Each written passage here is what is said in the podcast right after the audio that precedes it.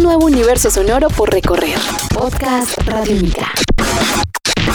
Amigos de Radiónica, sean bienvenidos a una nueva entrega de En Descarga Radiónica, este podcast donde nos encanta conversar, charlar con todos ustedes acerca del mundo de los videojuegos, de los cómics, de la cultura geek, del entretenimiento y mucho más. Mi nombre es Iván Zamudio, arroba Iván Zamudio 9 en Twitter y me encuentro con el maestro Diego Bolaños, arroba Diego Maove. Diego, ¿cómo vamos? Muy bien, eh, muy contentos de acompañarnos en esta entrega de En Descarga Radiónica, en esta oportunidad hablando de uno de los juegos eh, con más identidad dentro de un panorama shooters que es pues casi siempre lo mismo, ¿no? Es, ya, es, muy difícil lograr lo que logró un juego como este, ¿no? Sí, señor. Y es bien importante decir que un 7 de noviembre del año 2006, o sea, hace 10 años, como pasa el tiempo, se estrenó un videojuego conocido como Gears of War. Recordemos que por noviembre y diciembre va a haber muchos aniversarios porque es la época en que se acerca Navidad y muchas consolas, muchos videojuegos se lanzaban por esa época. Gran juego desarrollado por los señores de Epic Games. Hoy por hoy, pues, eh,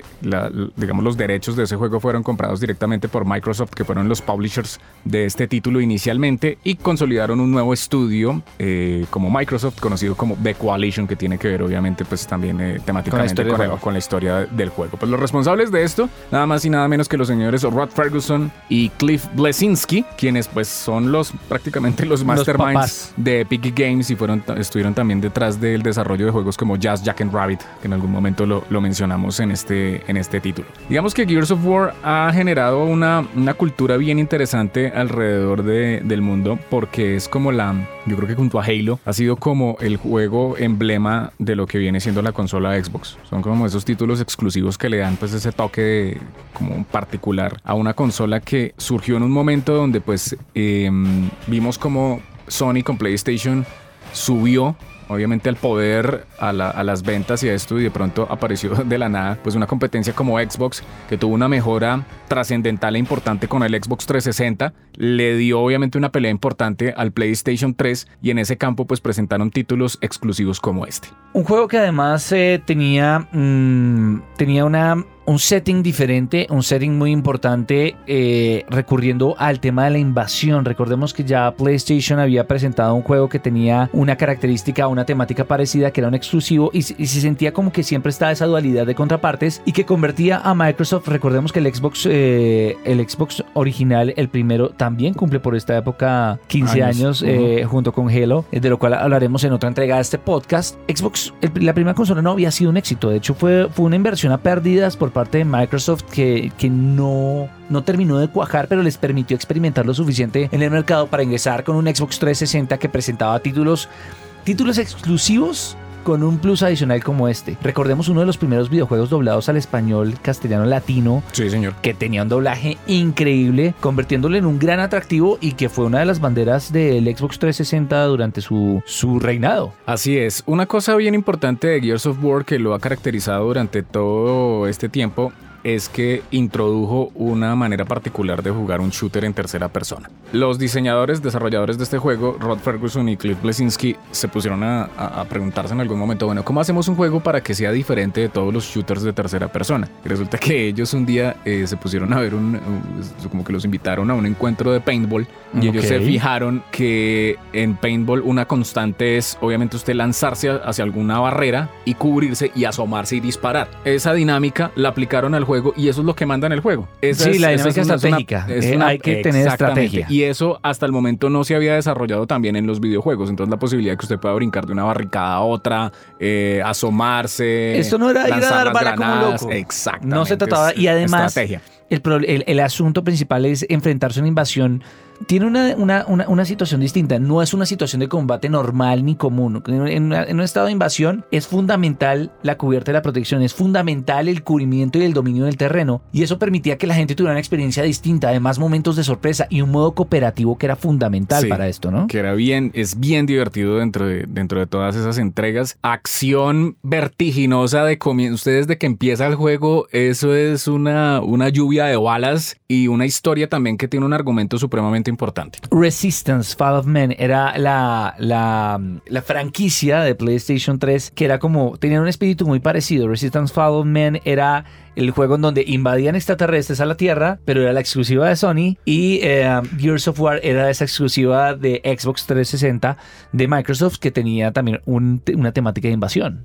Hay algo bien importante también es que Epic Games pues eh, acomodó las fichas siempre a su favor y esto lo hizo gracias a, pues, ese motor gráfico famosísimo y reconocido que es el Unreal.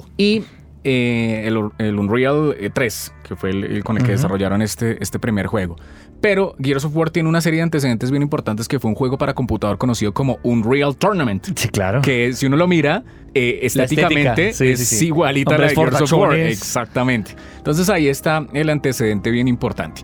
La historia de Gears of War pues es, eh, es muy sencilla, digamos, es, es un mundo futurista, es un planeta muy similar a la, a la Tierra, donde básicamente desde las profundidades de este planeta viven unas, una, una serie de criaturas salvajes conocidas como los Locust, que un día salen a la superficie y empiezan a invadir la Tierra. Entonces eh, los seres humanos resisten pues con, un, eh, con el, el martillo del alba, como se le conoce, que es un rayo láser super, supremamente poderoso en, uno, en diferentes satélites, que lo que hace es, eh, es impactar y pues ir acabando obviamente con estos extraterrestres, con, estos, eh, con estas criaturas. Pero entonces las criaturas no fueron siendo destruidas del todo, fueron ganando terreno y la Tierra cada vez se fue destruyendo y fue creando como un entorno post-apocalíptico donde también eh, la- la- la- había una crisis política bastante fuerte. eh, se crea obviamente una coalición de gobiernos y surgen los, unos soldados conocidos como la COC que vienen siendo como la última gran esperanza de la Tierra. La Y- última línea de defensa. es de la, última línea de defensa de la humanidad. Y literalmente en el juego, cuando uno va desarrollando las misiones, uno se da cuenta que No hay nada más.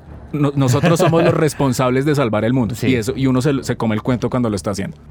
Estamos hablando también eh, de, de un elemento de cooperación muy importante. Y, y- y regresando al tema de la. De, de- del tema de la dinámica de juego que es de cubierta y protección permitió que hubiera una interacción más directa entre los jugadores digamos era muy chévere que alguien lo invitara a uno a jugar Gears of War porque a diferencia de otro videojuego en donde si usted estaba jugando eh, a, a varios personajes o, o- o multiplayer en una misma consola no era pantalla dividida y usted arrancaba por un lado y el otro arrancaba por el otro y Ujú. se encontraban bien. No, era un escenario en el cual tenían que estar juntos, tenían que estar cooperando porque el escenario era el mismo. Esto generó también un movimiento de culto alrededor del videojuego y es que es uno de los juegos que también generó e impulsó los e-games. Es un juego en donde mucha gente empezó a entender que si usted podía armar un equipo, si usted entrenaba, si usted jugaba en, en, en en un modo cooperativo de verdad, pues estaba generando el nacimiento de una nueva industria y Gears of War claramente es uno de los antecedentes de esto. Un multiplayer que es muy entretenido. Ha tenido obviamente sus mejoras, pero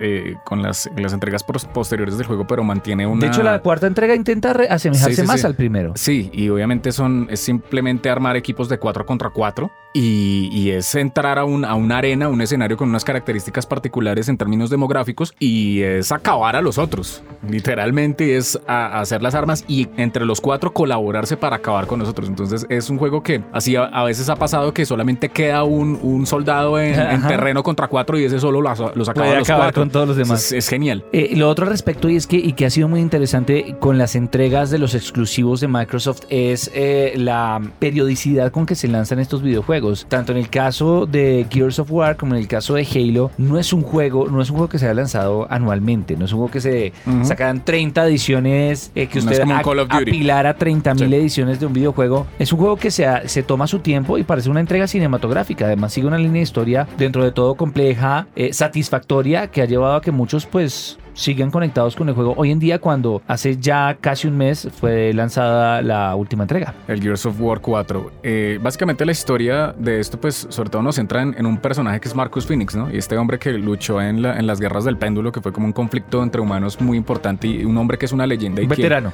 un veterano que tiene que regresar al combate y él se convierte junto a, a su pelotón en la última esperanza del, del- del planeta Tierra. Entonces, un juego que vale la pena recordar.